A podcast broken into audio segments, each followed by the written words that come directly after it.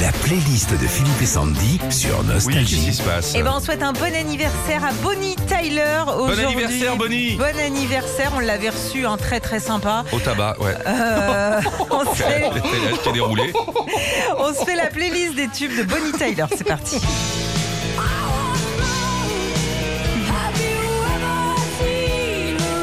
En 86, comme de nombreux artistes, Bonnie Tyler décide de faire une reprise. Have You Ever Seen the Rain est à la base une chanson du groupe américain Creedence Clearwater Revival. Revival.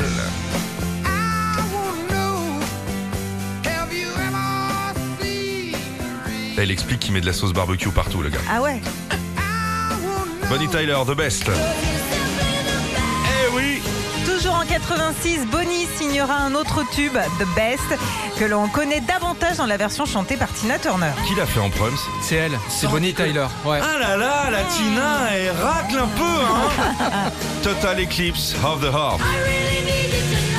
C'est la plus belle, celle-là. Et c'est son plus grand succès, Total Eclipse of the Heart, sort en 83.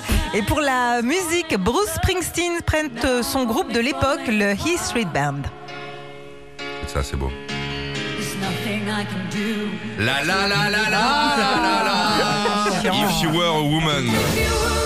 Ça aussi, c'est bien. Bah ouais on adore cette chanson de 86 aussi. Au moment de sa sortie, le chanteur américain Bon Jovi a déclaré qu'il aurait adoré qu'on lui propose ce titre, car il le trouve très rock et qu'à l'époque, bah, ça lui aurait complètement collé à la peau.